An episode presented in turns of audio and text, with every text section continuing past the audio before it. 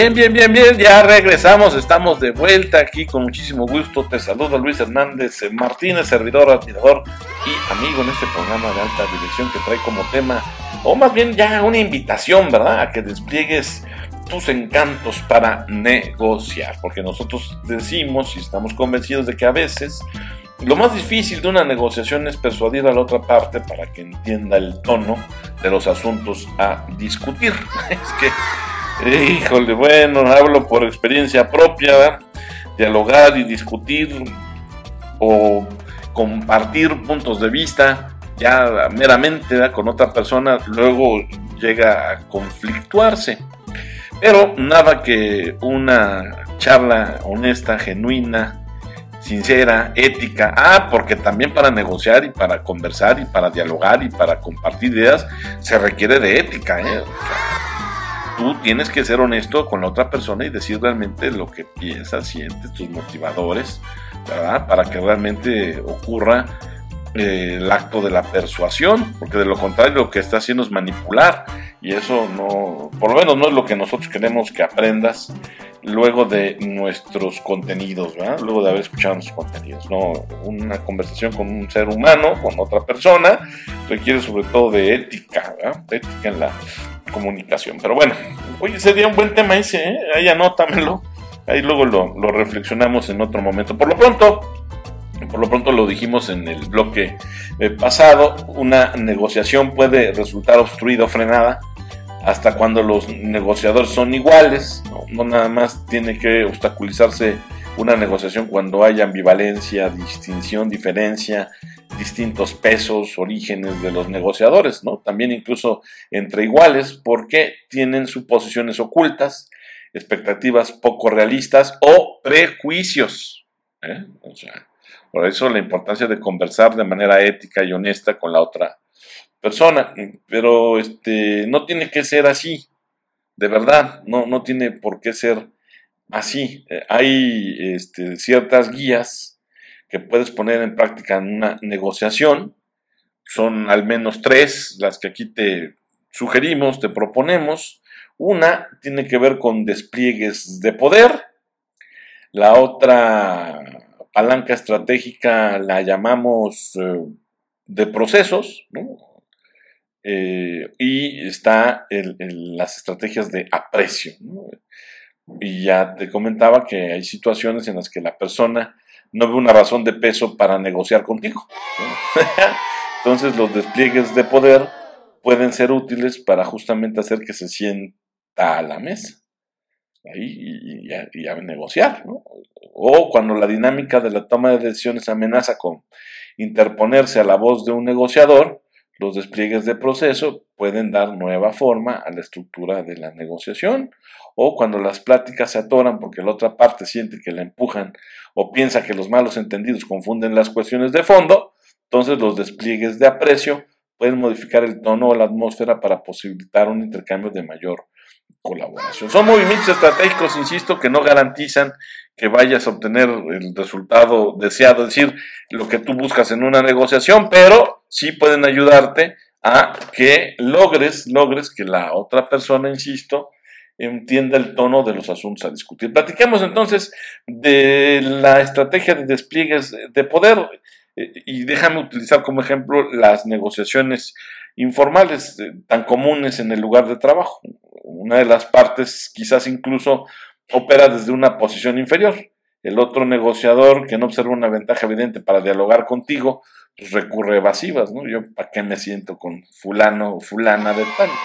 No, te contestan las llamadas telefónicas, siempre te posponen la reunión una y otra vez, o cuando por fin se, se, celebra, pues nunca lleva una conversación en dos sentidos, ¿no? Este, las ideas se ignoran o se rechazan, las demandas se desestiman, y tal resistencia es parte natural del proceso de las negociaciones informales. ¿Te suena? ¿Lo has padecido? ya sé, sí, no, bueno. Cualquier parecido con la realidad es mera coincidencia. Por lo general, una preocupación solo se escucha debidamente cuando alguien cree dos cosas. Que la otra parte tiene algo deseable y que no podrá lograr sus propios objetivos si no ofrece algo a cambio. Tan sencillo como eso. ¿no? El que me ofreces y, qué vas a recibir. Por eso la disposición a negociar es una confesión de necesidad mutua. En consecuencia, el objetivo primordial de la negociación de práctica es alentar justamente esa percepción. Los despliegues de poder, esa estrategia que te sugerimos, eh, te pueden llevar o pueden llevar a los negociadores renuentes a darse cuenta de que tienen que justamente hacer eso contigo, negociar. Que les irá mejor si lo hacen y peor si no. Es decir, los negociadores pueden emplear tres clases de despliegues de poder. Los incentivos enfatizan ante la otra persona el valor de lo propuesto y la ventaja que se puede obtener mediante la negociación. También están las palancas de presión, pues, que subrayan las consecuencias que enfrentaría la otra parte si continúa con esas evasivas y el hacerse de aliados incrementa también el número de incentivos o la presión. Entonces, este, ahí esto que te estamos sugiriendo justamente es cuando pues, la otra parte, ya sabes, está haciendo todo por no sentarse. En cuanto a la palanquita, ¿no? Este, estas eh, que pueden encuadrarse dentro del cajoncito despliegues de poder, como te dije, pues está el que ofrezcas incentivos. En toda negociación la otra parte va a controlar algo que el negociador necesita. Dinero, tiempo, cooperación, comunicación, etcétera. Vaya, uff, la lista puede ser infinita, pero por sí sola sus necesidades no bastan para llevar a todos a la mesa. La otra parte tiene que reconocer los beneficios que le dejarán las negociaciones, las cuales tienen que ser no solamente visibles, o sea, evidentes, sino que deben resonar con las necesidades del resto de los involucrados, que es lo que ahí está lo, lo complicado.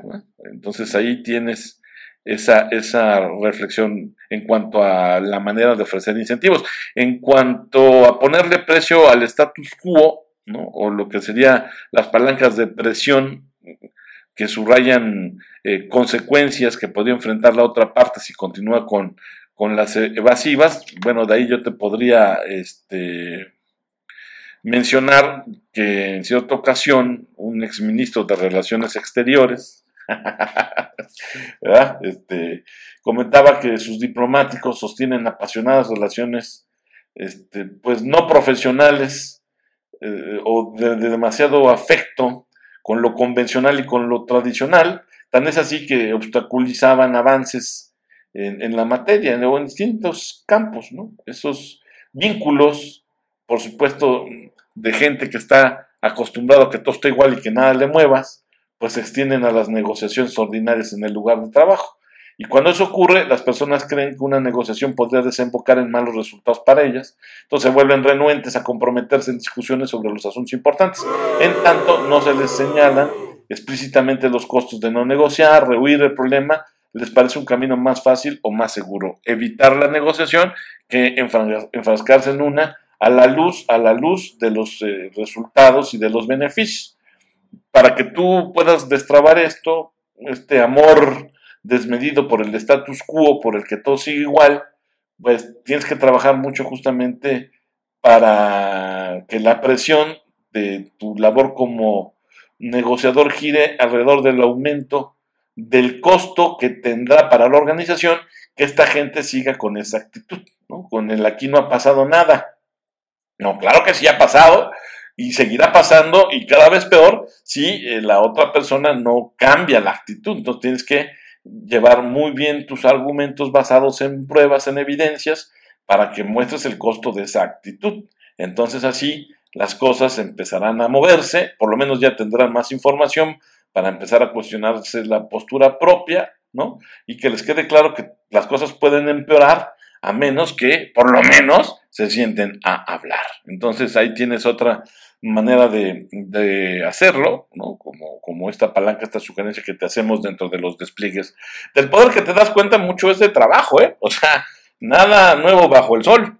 Es decir, este, implica sentido común y trabajo. Luego también te va a servir mucho cuando estás enfrascado en este tema del poder que reúnas respaldos. Los despliegues del poder cuando se hacen de manera individual, pues no siempre ay, logra lo que se pretende. Por eso es posible que la otra parte no vea los beneficios suficientes como para negociar.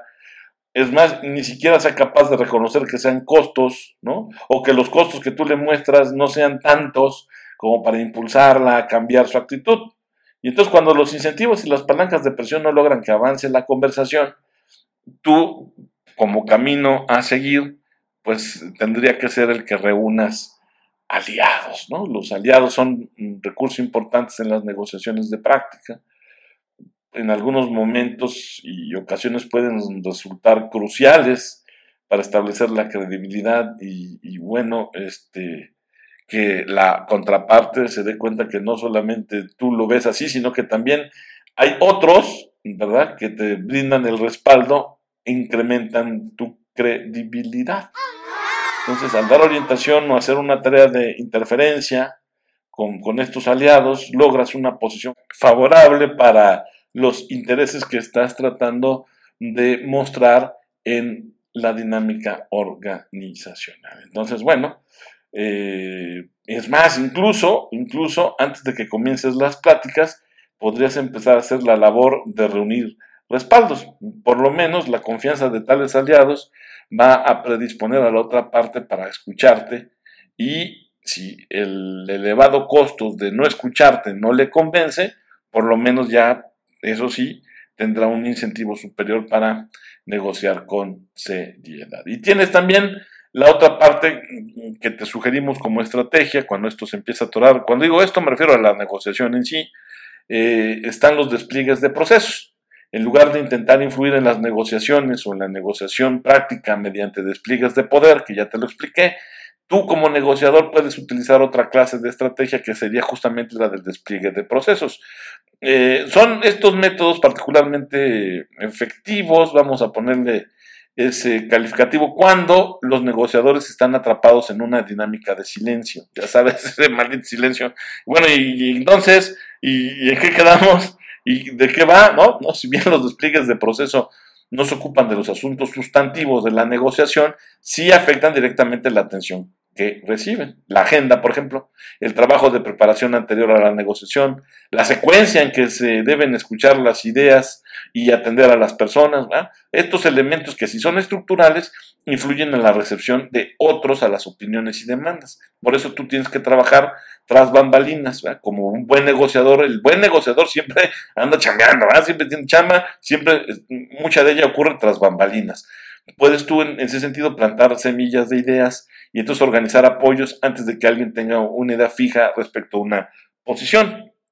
Es decir, le estás dando información y más información. Cuando tú siembras ideas oportunamente, entonces este, pueden eh, o puedes hacer que la contraparte eh, levante su carita, levante el oído y, diga, claro, empiezo a escuchar cosas que tienen sentido para mí. Y es que a veces los participantes en una negociación simplemente se desentienden y no escuchan. Por una causa cualquiera se muestran sordos a determinados comentarios o personas. Entonces, el ser ignorado en una negociación no se debe necesariamente a que se diga muy poco o que se hable de manera insegura.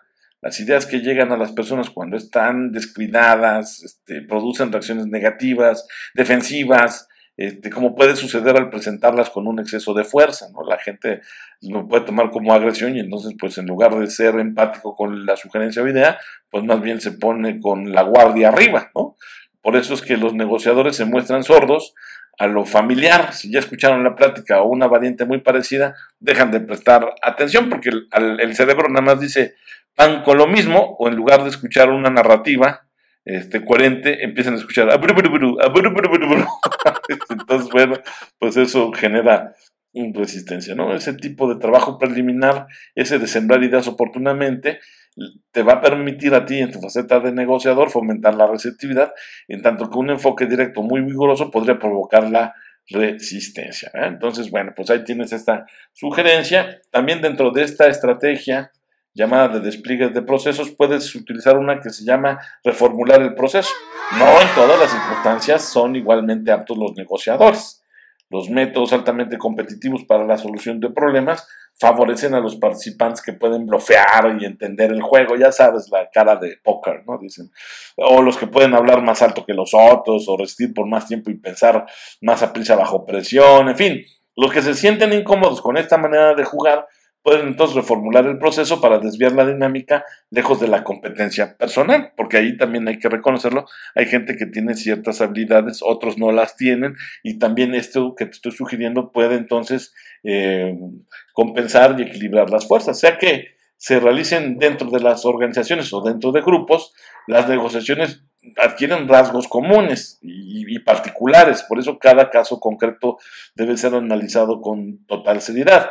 Cuando a un negociador se le impide regularmente que hable en las discusiones, se debe a que hay algo en la estructura que obstaculiza justo su participación activa y el remedio puede consistir en un despliegue de procesos porque entonces va a influir en la manera en que se desenvuelve la discusión y la forma como surjan los asuntos. Entonces es importante, fíjate cómo ahí le das un giro a la tuerca, le cambias el proceso y alguien que no debiera hablar o que no lo dejan hablar ya va a tener esa posibilidad y a la inversa.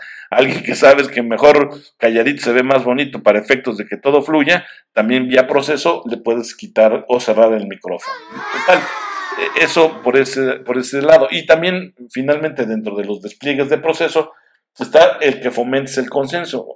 No importa ¿Qué tan alta sea la posición de un negociador en la escala de la organización? No siempre es posible, ni tampoco prudente, imponer a un grupo un cambio por decreto. Pero si cabildea detrás de bambalinas, puede comenzar a fomentar el consenso antes de que se inicie formalmente la toma de decisiones, se agradece, se aplaude y creo que sería lo más prudente.